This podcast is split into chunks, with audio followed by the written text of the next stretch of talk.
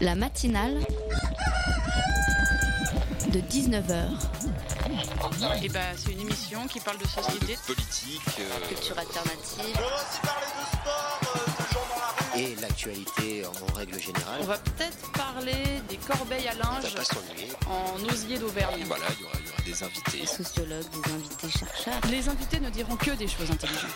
Ça va peut-être s'étriper un peu de temps en temps, mais La matinale de 19h, du lundi au jeudi jusqu'à 20h sur Radio Campus Paris. Pas la placer sur une carte au même titre que la Bretagne ou encore la Corse, la Nouvelle-Calédonie Échapperait-elle au programme de Géo des petits Français de la métropole?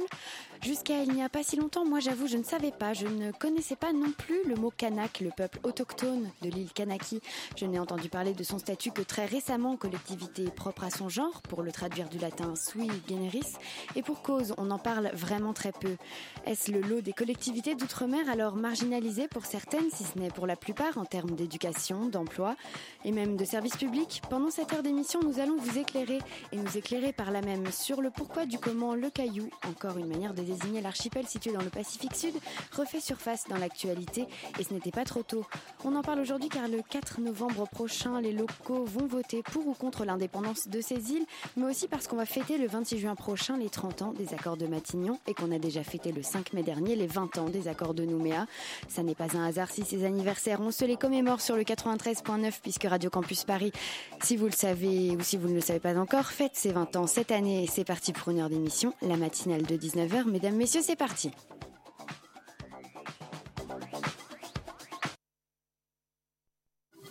La matinale de 19h, le magazine de Radio Campus Paris. Comme vous l'aurez compris, la matinale de ce soir laissera une part belle à la discussion sur le passé, l'avenir et l'actualité de la Nouvelle-Calédonie à quelques mois du scrutin d'autodétermination des Calédoniens au sein ou en dehors de la République française. Nous reviendrons à l'aide de spécialistes sur les moments clés, les charnières de la décolonisation progressive du Caillou. On prendra le temps aussi de mieux cerner les contours de l'identité kanak, comment prospère la coutume, à quels endroits peut-être est-elle aujourd'hui menacée, et à l'heure où le gouvernement prépare l'après du référendum du 4 novembre prochain, quel avenir pour la population en Nouvelle-Calédonie Si oui ou non l'indépendance l'emporte, certaines choses vont changer, peut-être se bousculer. Alors lesquelles exactement Nous allons, pendant cette heure d'émission, tenter de le comprendre. Et en fin de parcours de cette matinale de 19h, place à l'autopromo pour ceux qui ne savent pas encore que Campus fête ses 20 ans. Petite piqûre de rappel en compagnie et bien de spécialistes également. On vous parle de la soirée Brouillage qui fête pour sa part ses 5 ans. On reviendra sur donc ses multiples anniversaires sonores en deuxième partie d'émission. La matinale de 19h, du lundi au jeudi jusqu'à 20h sur Radio Campus Paris. C'est le moment de vous présenter les invités de cette matinale spéciale Nouvelle-Calédonie. Vous êtes ce qu'on appelle un haut fonctionnaire. Vous avez travaillé entre autres à la DGSE, mais ce soir on vous invite car vous êtes un des artisans des accords de Matignon signés en 1988 pardon, à la suite du drame d'Ouvéa et que vous êtes devenu par la suite haut commissaire de la République en Nouvelle-Calédonie. Alain Chrisnart, bonsoir. Bonsoir.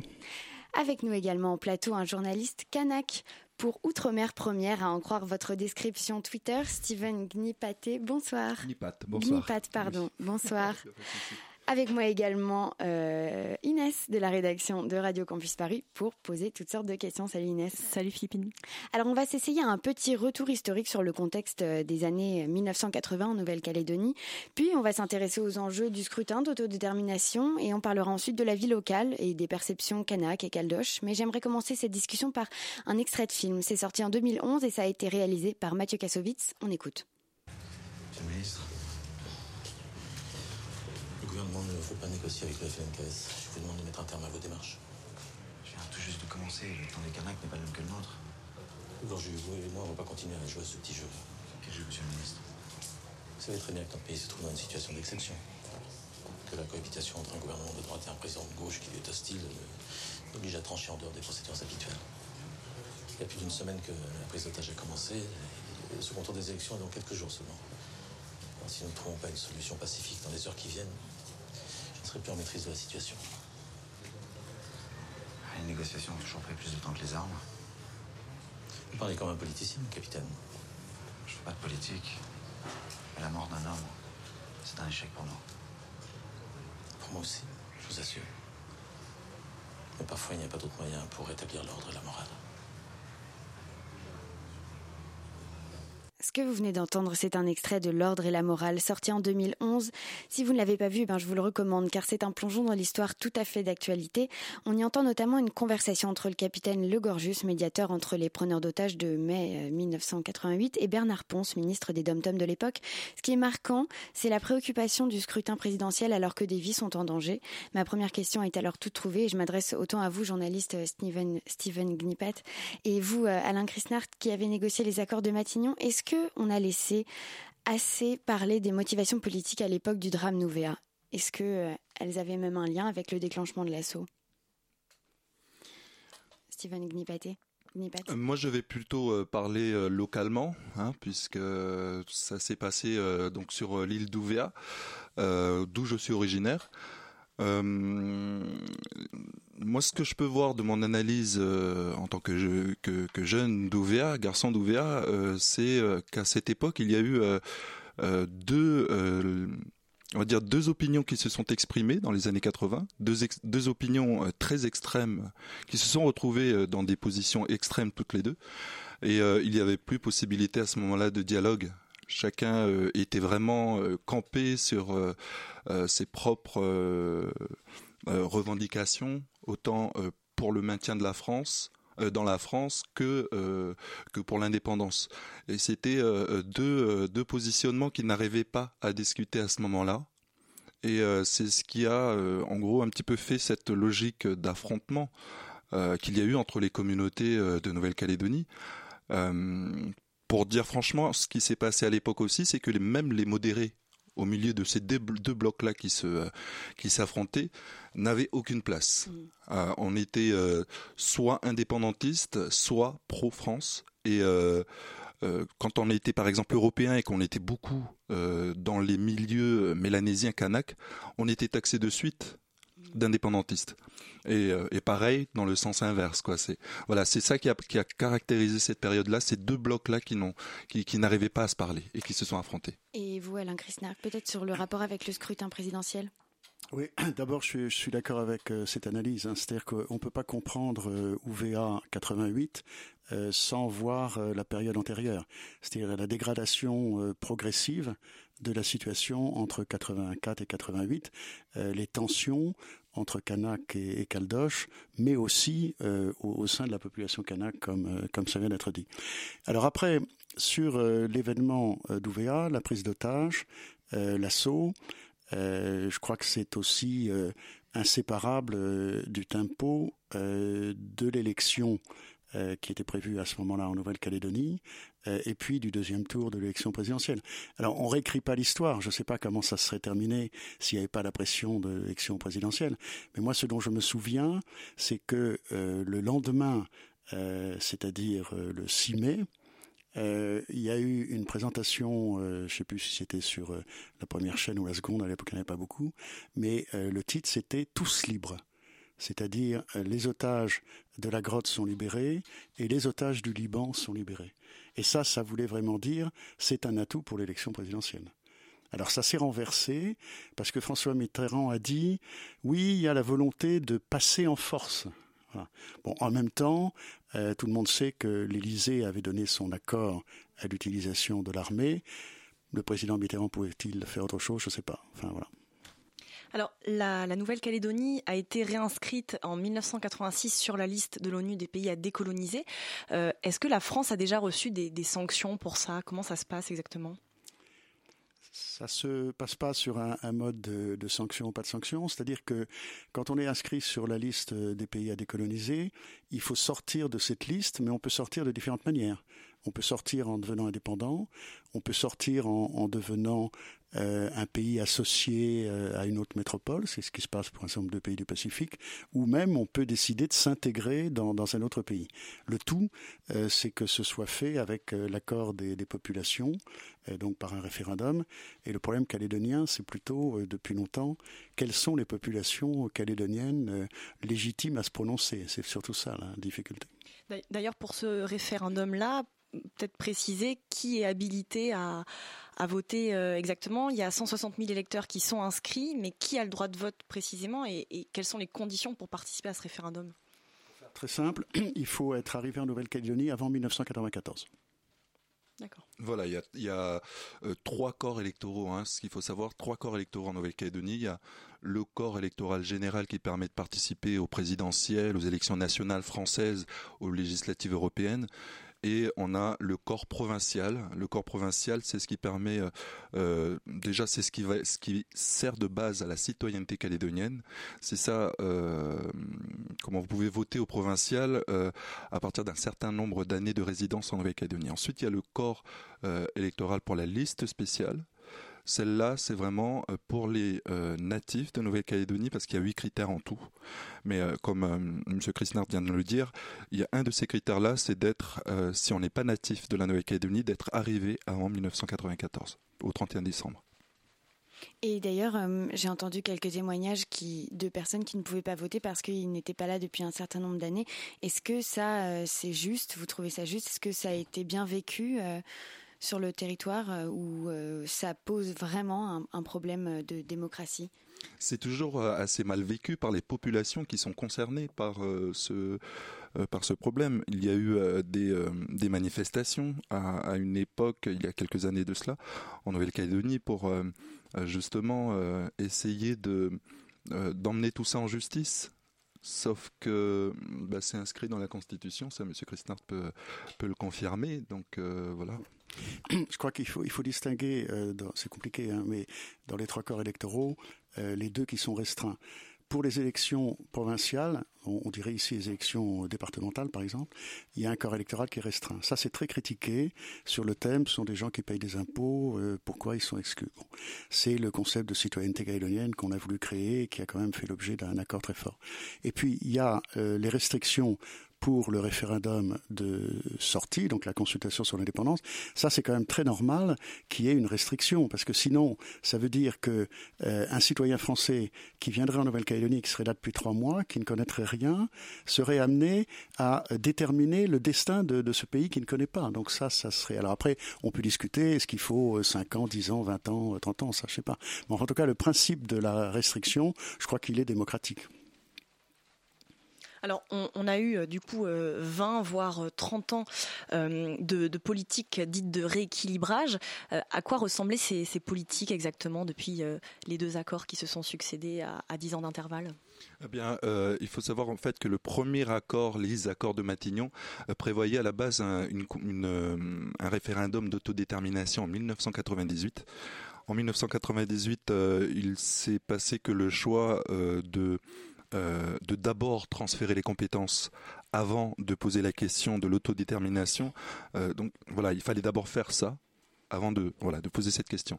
Donc 98 euh, l'accord de Nouméa et ce fameux feu vert au transfert des compétences sauf les compétences régaliennes et celles qui sont prévues par l'article dit 27 de la loi organique où là-dedans on, a l'enseignement supérieur, l'audiovisuel, euh, la légalité de l'économie également. Euh, voilà, ces compétences-là, en fait, elles, elles, ne sont pas. C'est aussi ça qui va être posé comme, question principale hein, pour l'autodétermination là en 4, au 4 novembre. C'est le transfert justement de ces dernières compétences régaliennes. On continue d'en parler dans un instant, notamment du référendum et puis également de la culture, mais tout ça, ce sera juste après une petite pause musicale.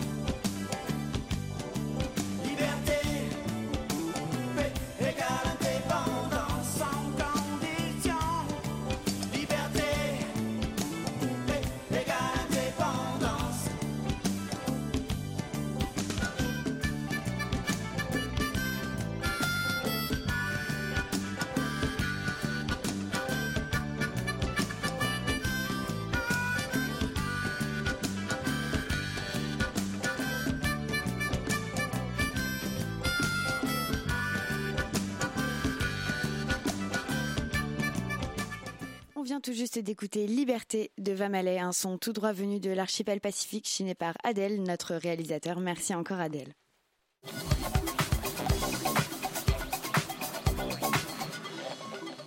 On est toujours en compagnie de Steven Gnipaté, journaliste à Outre-mer Première, la chaîne locale de France Info pour les Outre-mer, et de Alain Chrisnark, négociateur des accords de Matignon-Oudinot et des accords de Nouméa, qui prévoit entre autres un référendum d'autodétermination. Et justement, on va y venir. En 88, les preneurs d'otages voulaient l'indépendance et on écoute un extrait du film, toujours le même.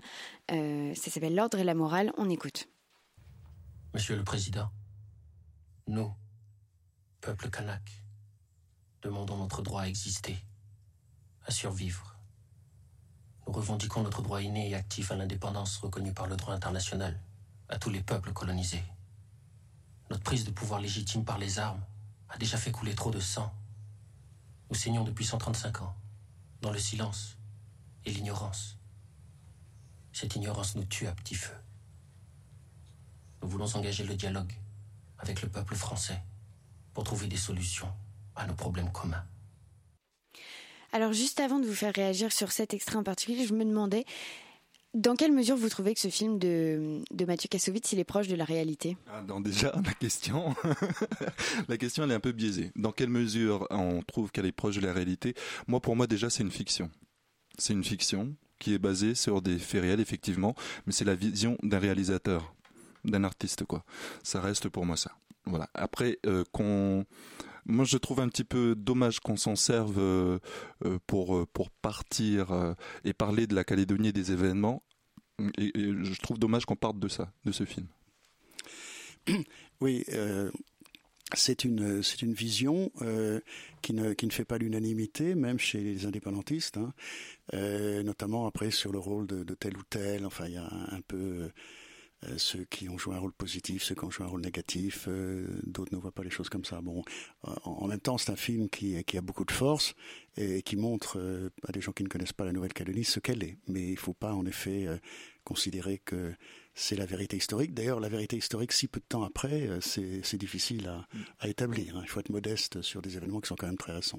Oui, je me garde juste un tout petit droit de réponse. Du coup, c'est simplement que j'ai utilisé des extraits de ce film parce que pour certaines personnes, ça a été le moyen d'accès à l'histoire de ces événements. Et je trouve que c'est en ça que le cinéma est important.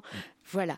Mais sinon, je voulais vous faire réagir sur euh, le contenu de cette déclaration. Donc évidemment, euh, point de vue de Mathieu Kassovitz qu'il met euh, du coup dans la bouche d'un Kanak dans son film.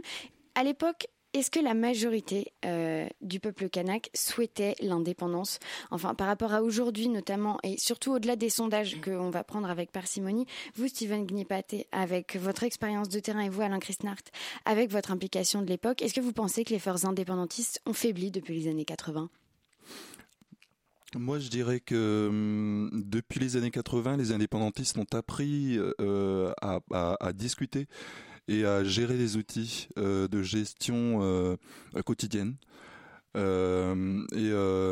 depuis les événements, en fait, les deux partenaires, ces deux partenaires là qui s'opposaient à cette époque-là, travaillent ensemble maintenant au-delà des divisions politiques qu'il peut avoir il y a quand même des blocages, ça c'est clair, quand la politique elle se, euh, elle se mêle un petit peu de la gestion euh, de la vie quotidienne, c'est un petit peu, voilà, c'est un petit peu difficile.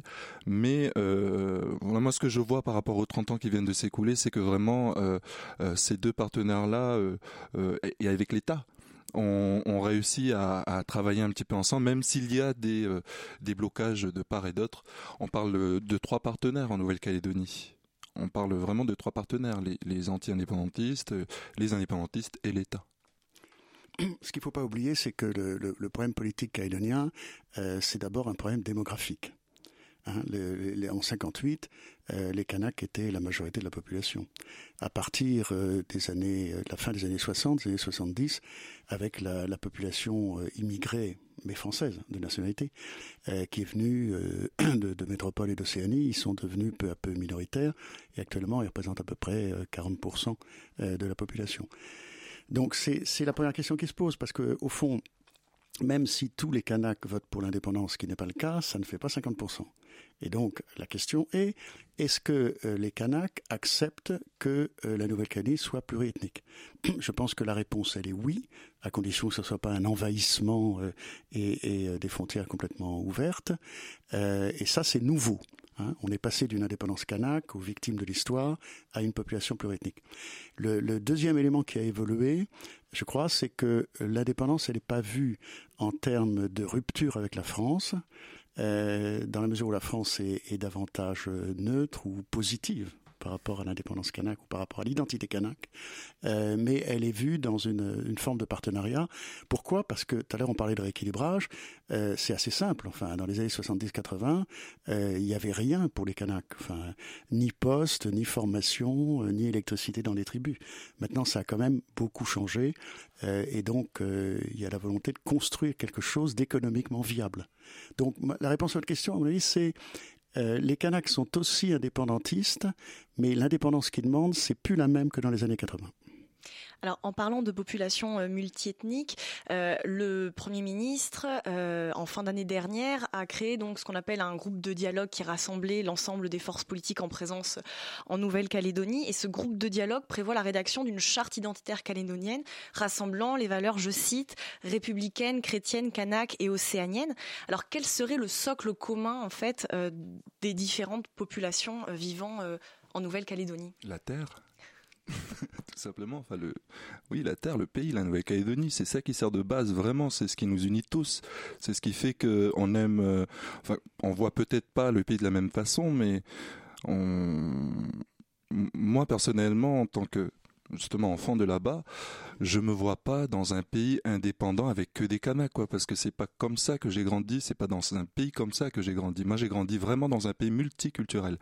Euh, ma famille, elle est multiculturelle aussi. Euh, elle a toutes les couleurs de l'arc-en-ciel. Je pense que plein de monde sur cette planète peuvent se targuer d'avoir cette richesse-là.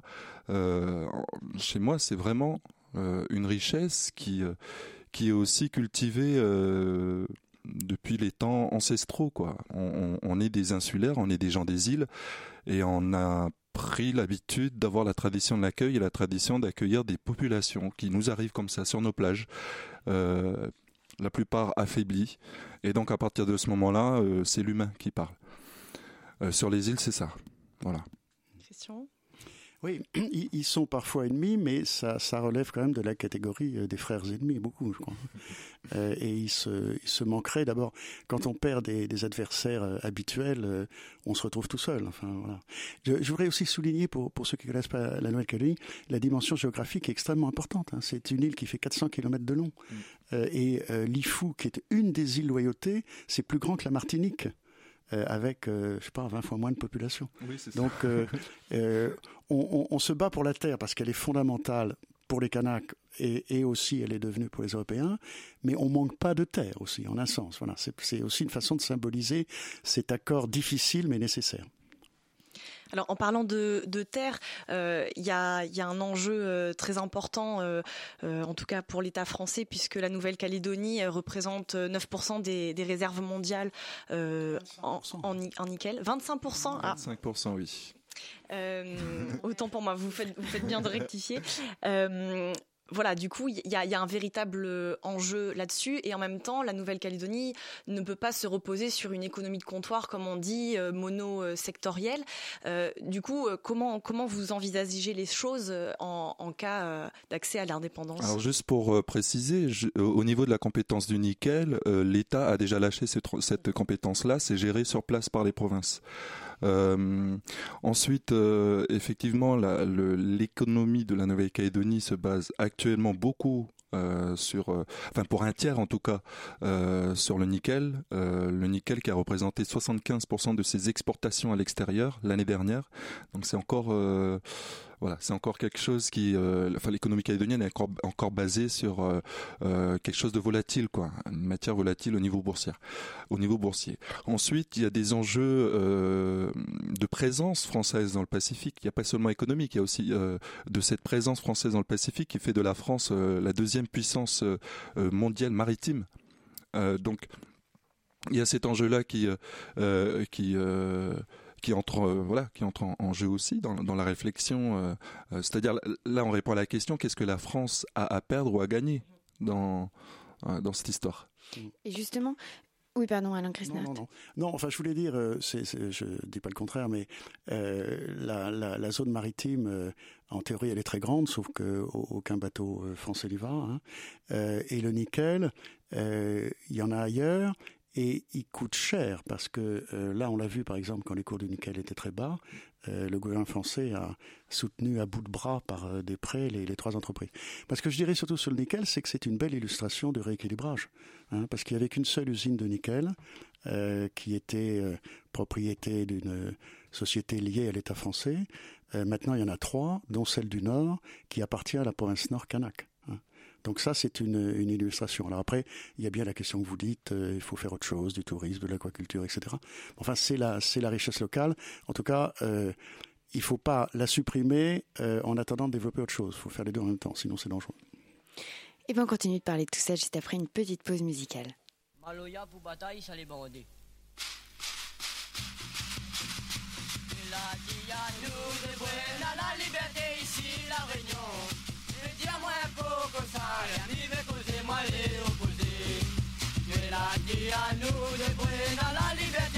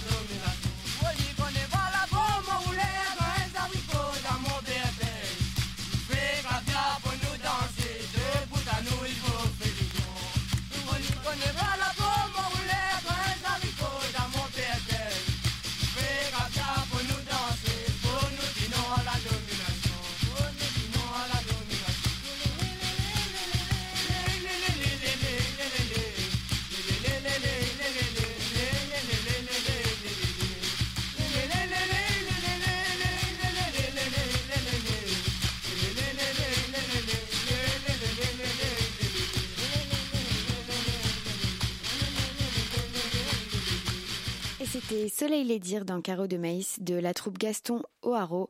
C'est un morceau issu du premier disque de Maloya édité par le Parti communiste réunionnais en 76. Voilà, vous savez vraiment tout de ce morceau. Soleil les dire Carreau de Maïs, répété repéré encore une fois par notre réalisateur Adèle. La matinale de 19h sur Radio Campus Paris.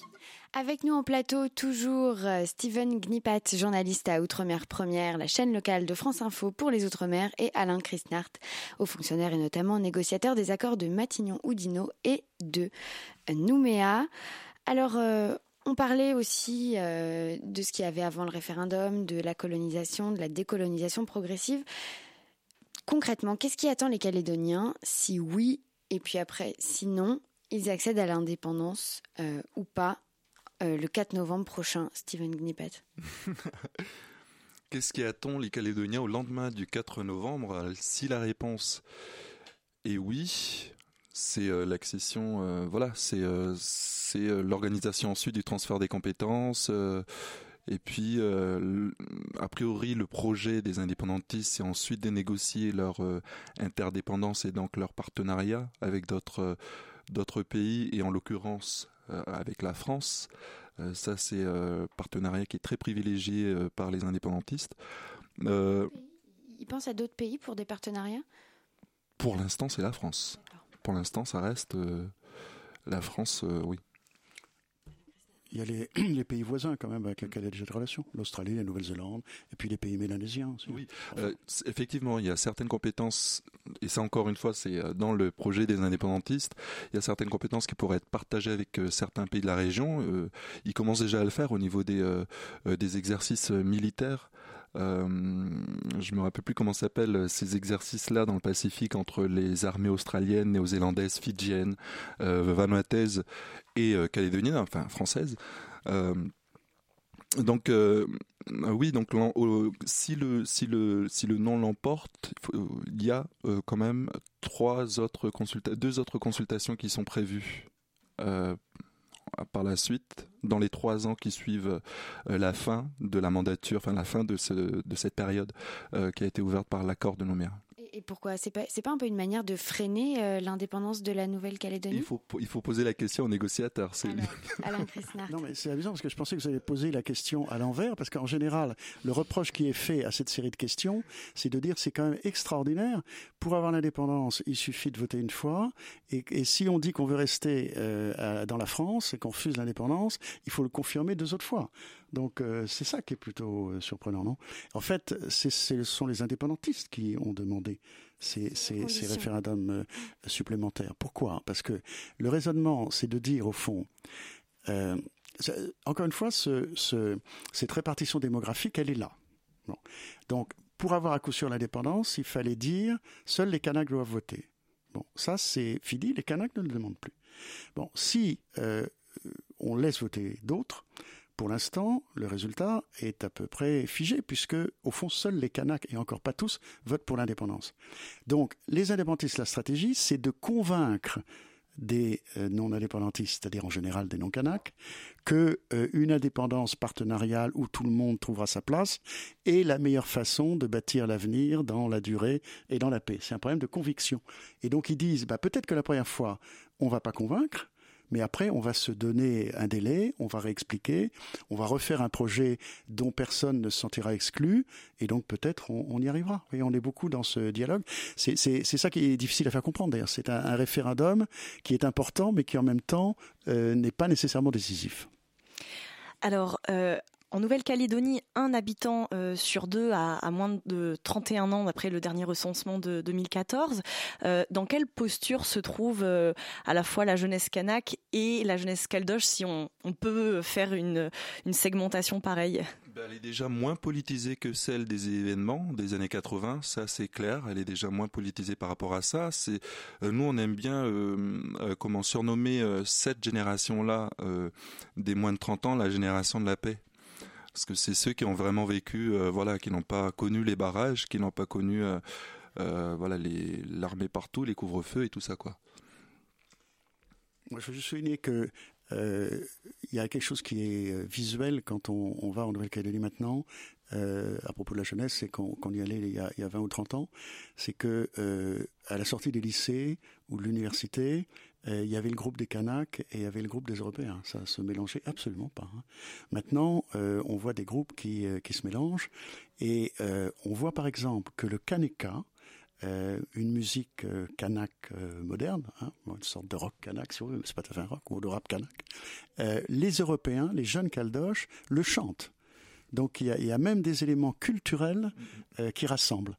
Alors, pour autant, il ne faut pas fusionner hein, euh, euh, ces deux cultures différentes, l'une euh, une culture de groupe, l'autre une culture individualiste, mais il y a beaucoup de ponts, d'autant que, autre changement, la population urbanisée dans la ville, elle est de plus en plus nombreuse. Donc dans la ville, on se rencontre. Alors qu'avant, dans un pays de 400 km de long avec des îles, on ne se rencontrait pas beaucoup, même physiquement. Et ce qui va caractériser aussi cette jeunesse-là, c'est que hum, qu'elle soit indépendantiste ou pas, qu'elle soit kanak ou non kanak, euh, eux, leur volonté, c'est euh, vraiment de vivre ensemble. Euh, indépendamment des, des, des, revendications politiques, de la question du référendum et tout ça, leur principal souci actuellement, c'est vraiment ça, c'est comment on va faire pour continuer à vivre ensemble. Moi, j'avais une dernière petite question, peut-être pour remonter un peu plus euh, en, au niveau du gouvernement. Le délai du scrutin, il a été fixé entre 2014 et 2018 par les accords de Matignon, justement, et de Nouméa, pardon. Euh, et le gouvernement Hollande n'a presque pas esquissé la possibilité de s'en occuper. On n'en a presque pas entendu parler. C'est donc sur Emmanuel Macron que ça tombe, entre guillemets. Si vous me passez l'expression, ça ressemble un peu à une patate chaude, du coup. Et vous avez une idée de pourquoi le gouvernement s'y prend si tard, au dernier moment de la consultation, comme ça hein Mais c'est pas le gouvernement, c'est-à-dire que ce, ce que, non, non, non, non, non, non, ce que l'accord le, de Nouméa avait prévu, c'était que euh, le référendum devait avoir lieu euh, entre 2014 et 2018, mais pour le déclencher entre 2014 et 2018, avant 2018, c'était une décision du Congrès, c'est-à-dire des élus calédoniens. Et l'État ne fixe la date que si les élus calédoniens n'ont pas fixé. Et donc, votre question euh, devient, elle est très intéressante aussi, pourquoi les élus calédoniens, y compris indépendantistes, n'ont pas demandé à le faire plus tôt? Et dans la négociation de, de l'accord de Nouméa, Jacques Lafleur, non indépendantiste, avait dit 30 ans l'accord les indépendantistes avaient dit 10 ans. Donc, avec énormément d'intelligence, les négociateurs ont dit 20 ans, hein, la moyenne entre les deux. Et à ce moment-là, ce sont les indépendantistes qui ont dit Ah oui, mais 20 ans, c'est quand même beaucoup. On va dire 20 ans ou 15 ans, on peut déclencher. Et finalement, personne n'a voulu déclencher. Bien la preuve que, comment je peux dire, même pour les indépendantistes, la forme d'indépendance se cherche quand même. Il n'y a pas de précipitation euh, à l'inventer. Eh bien, merci à Steven Gnipat et Alain Chrisnart d'avoir été nos invités, de nous avoir éclairés sur la situation de la Nouvelle-Calédonie en vue du référendum du 4 novembre prochain. Merci à vous et avant de vous souhaiter une bonne soirée, on vous retient encore quelques minutes afin que vous écoutiez ce que Vincent a à nous dire sur Mayotte.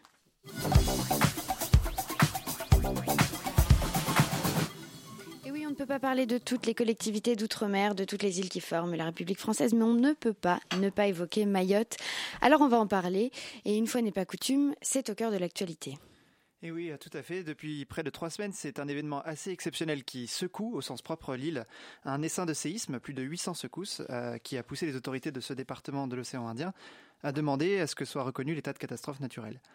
Mais, mais au-delà de, des caprices de Dame Nature, c'est surtout sur le plan social que Mayotte a plutôt l'habitude d'être secoué. Et là encore, c'est très actuel, puisque, dernière crise en date, un mouvement contre l'insécurité a paralysé l'archipel pendant deux mois au printemps dernier.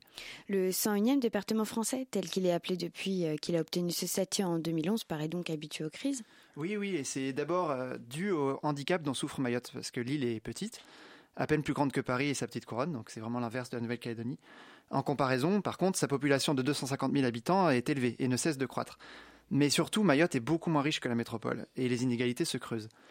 La forte population étrangère sur l'île, un habitant sur deux, près d'un habitant sur deux n'est pas français, souvent démuni, n'y est pas pour rien. Donc les crises s'enchaînent à Mayotte, euh, lutte contre la vie chère en 2011, mouvement, contre euh, mouvement pour l'égalité et les droits en 2015 et aujourd'hui mobilisation contre l'insécurité. La tension sociale semble y être à son paroxysme. Et pourtant Mayotte fait figure d'Eldorado pour les Comores voisines. Et oui, et c'est bien ça, ce paradoxe qui résume toutes les difficultés du département. Les trois îles voisines forment en effet l'Union des Comores, l'un des États les plus pauvres de la planète. Pour s'en rendre compte, le produit intérieur brut par habitant à Mayotte est de 9 000 euros. Ce chiffre est certes trois fois moins élevé qu'en métropole, mais, et c'est considérable, il est dix fois plus important qu'aux Comores. Il faut aussi revenir à nos classes de géographie et d'histoire pour euh, comprendre pourquoi euh, Mayotte attire autant. La géographie d'abord. Mayotte fait partie de l'archipel des Comores, de l'archipel de la Lune, et la Lune se dit Kamar en arabe, ce qui a donné Comores. Donc elle est pleinement, euh, fait pleinement partie de l'ensemble des Comores. Et seulement 70 km la séparent d'Anjouan, la plus grande île de l'État comorien. La proximité sociologique et culturelle dans la zone est ainsi très forte. L'histoire ensuite. Du 19e siècle à 1975, les quatre îles de l'archipel sont sous contrôle français. En 1975, un référendum sur l'indépendance est organisé. Le oui l'emporte dans toutes les îles, trois îles sur quatre, sauf à Mayotte, qui reste donc française. Et le problème, c'est que le résultat n'a jamais été reconnu par les autorités comoriennes qui, depuis 40 ans, revendique la souveraineté sur Mayotte. Ce conflit territorial pourrit véritablement la vie dans l'archipel et compromet aujourd'hui son avenir. Ce sont des relations compliquées qui expliquent aussi la forte euh, immigration à laquelle on doit faire face Mayotte aujourd'hui Oui, c'est ça. Du fait de la déchirure de 1975, l'immigration, en grande partie illégale, des Comores vers Mayotte s'est accrue à mesure que le département s'enrichissait. Les traversées se font sur quoi ça, quoi ça Vous savez, ces embarcations surchargées sur lesquelles le président Macron avait, il y a un an, maladroitement plaisanté très dangereuses. Elles ont causé la mort de près de 20 000 personnes depuis 20 ans. Donc c'est contre ce flux que s'élèvent aujourd'hui de nombreux Mahorais, parfois en confondant des personnes en situation irrégulière et régulière, et en mettant également un peu vite sur le dos des migrants l'insécurité grandissante dans l'île. Dans ce contexte, un soutien massif de l'État est très attendu à Mayotte, donc. Oui, c'est certain. Et la ministre des Outre-mer ne s'y est pas trompée, en annonçant le 15 mai dernier un plan de rattrapage de près de 1,3 milliard d'euros. Ce plan vise à mettre le paquet sur la lutte contre l'insécurité et l'immigration clandestine, mais aussi sur l'éducation, la, santé, la justice, tous ces chantiers prioritaires pour, euh, pour Mayotte. Mais comme je le disais, Mayotte et les Comores ont des destins liés.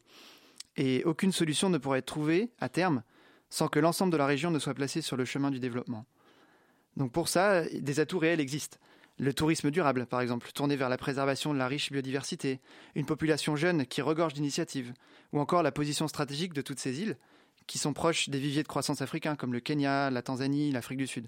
Donc des solutions existent, le tout est de savoir comment amorcer cette dynamique. Entre tension et sortie de crise, Mayotte semble à la croisée des chemins. Merci beaucoup Vincent pour cette chronique.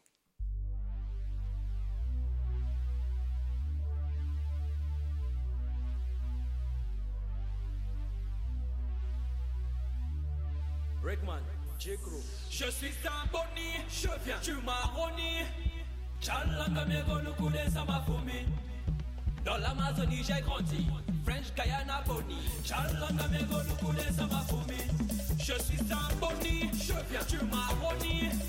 Chalanga Megoluku de Samafumi. Dans l'Amazonie, j'ai grandi. French Guyana Boni. Chalanga Megoluku de Samafumi. Bonnie Namine, Alukuna Mine, Bushi Negana Mine, Hey, Loema Namine, Bikacha Loina Kibe Fibu, I waka in me fool, I set him foot was dirty, Mizamata na wapesi, Bokuna Midesi, I spot him and pesi, Dawa and I live in Africa, Alade Yepi, Negawa Betika, Beke for Africa, Alukuka Pamaka Sabaka, Unamufika Urusabaka. Je suis un je viens du maroni. Charlanga Megoluku de Samafumi. Dans l'Amazonie, j'ai grandi. French Guyana Boni. Charlanga Megoluku de Samafumi. Je suis un boni, je viens du Maroni. Charlanga Megoluku de Samafumi. Dans l'Amazonie, j'ai grandi. French Guyana Boni. Charlanga Megoluku de Samafumi. On était fouettés, maltraités et on s'est révolté. Boni de vrais guerriers pour la liberté. Les amis pour marron et fier, black marronnage, Africa héritage. On a vu l'esclavage, on a vu l'esclavage et créé nos villages.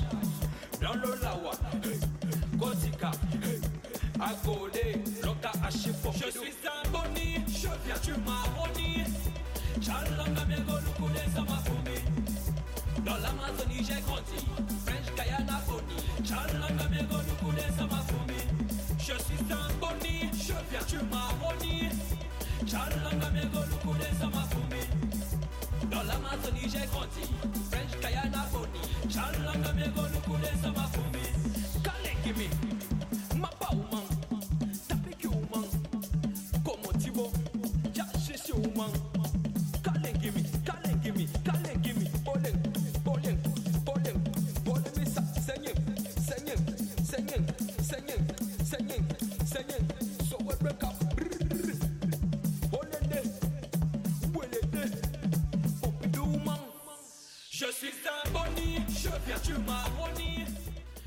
c'était Je suis un Bonnie à le coup de Rickman J. un son qui nous vient de Guyane et qui nous a été déniché toujours par Adèle, notre réalisateur de ce soir, qu'on remercie pour cette petite pépite. Brouillage. Radio Campus Paris et la Loge présente Brouillage. Le festival à voir et à écouter dédié à la création radiophonique. Brouillage expérimente sous toutes les coutures la création radiophonique à la rencontre du spectacle vivant. Du 4 au 9 mai. Brouillage. Plus d'infos sur radiocampusparis.org et lalogeparis.fr. Ce que vous venez d'entendre, c'était le spot du festival Brouillage de l'édition 2015. Et quelle transition, car nous ont rejoint en plateau, eh bien, Mélanie Pécla, cofondatrice de Brouillage. Bonsoir Mélanie. Bonsoir également avec toi euh, Maxime Faciotti. Salut Maxime. Bonsoir Philippine. Toi tu es là parce que tu es jury pour le festival, le concours de création sonore Oreille Curieuse, c'est bien ça? C'est ça. Et alors en quoi ça consiste euh, ce concours d'Oreille Curieuse eh bien, euh, c'est un concours de création sonore où euh, il y a plusieurs candidats qui ont proposé des, hein, euh, des œuvres de, création sonore. C'est large le terme de, création sonore.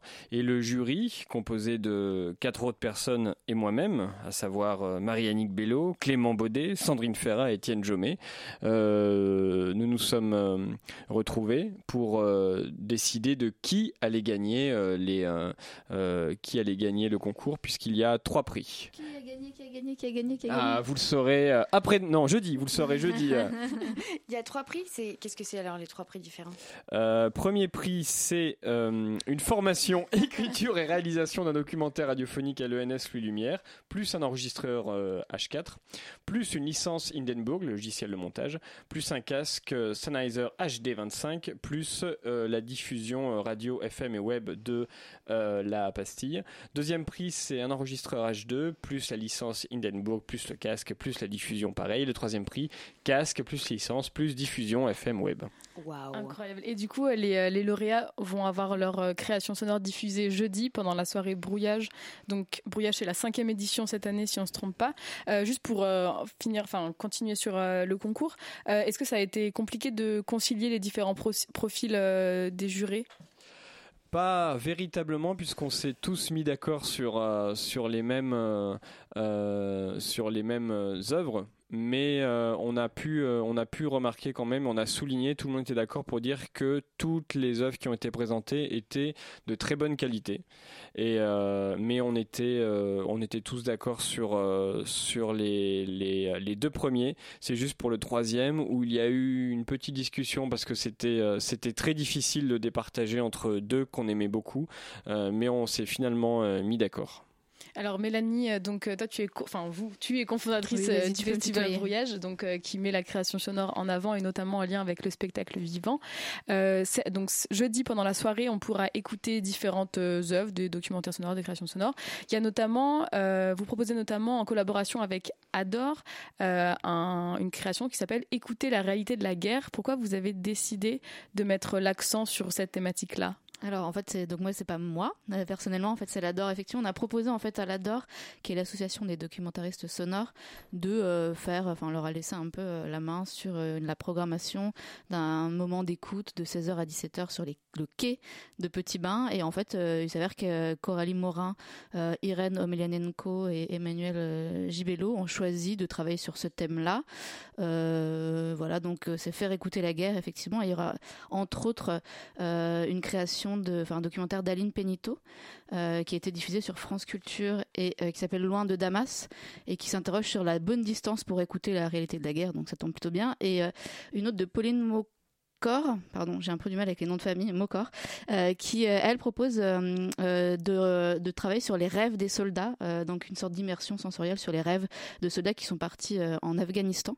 Et donc en fait, je, parle de surtout de ces deux-là, il y en aura d'autres, mais parce qu'elles seront là, elles seront présentes au moment du, du temps d'écoute et donc pourront aussi partager leur expérience sur ce qu'elles ont, enfin, la manière dont on travaille en fait un documentaire sonore. Alors écouter la guerre, oui, c'était, je crois que c'est quelque chose qui était dans les tiroirs depuis un bout de temps pour l'adore. Elles avaient envie de, traiter de ce sujet-là. donc ça leur tenait à cœur, donc c'est pour ça qu'ils ont choisi cette thématique.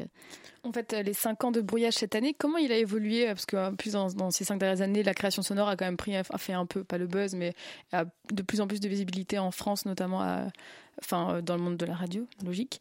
Mhm. Comment il a évolué le festival depuis cinq ans? Alors c'est un peu compliqué parce qu'en fait on a perdu euh, notre nos copains de la loge en fait euh, c'était un festival qu'on organisait euh, avec le théâtre de la loge et puis la loge bah, Alice et Lucas qui diraient la loge vont s'arrêter cette année et donc a priori on va pas travailler avec eux pour pour le prochain brouillage donc c'est pour ça que pour l'instant brouillage ça prend la forme d'une seule soirée donc le 14 juin à, Petit Bain et puis en fait on va revenir sur brouillage en, en novembre où on fera vraiment un vrai festival cette fois-ci de plusieurs jours euh, plusieurs soirées en fait, avec euh, des créateurs sonores.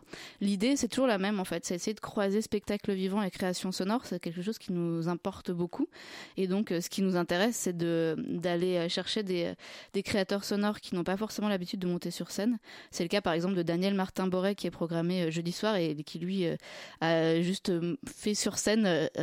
C'était pendant Constellation qui était organisé par l'Ador justement à Montreuil. Il est passé, il a fait un passage, un bref passage de 5 minutes sur scène. C'est vachement bien. Moi, je l'ai vu, du coup, c'est pour ça que j'avais envie de lui proposer de, de faire quelque chose. Donc, il, fait une création euh, pour brouillage euh, ce soir-là. Et puis, euh, donc, donc l'idée, voilà, c'est vraiment pour nous, le centre, c'est ça.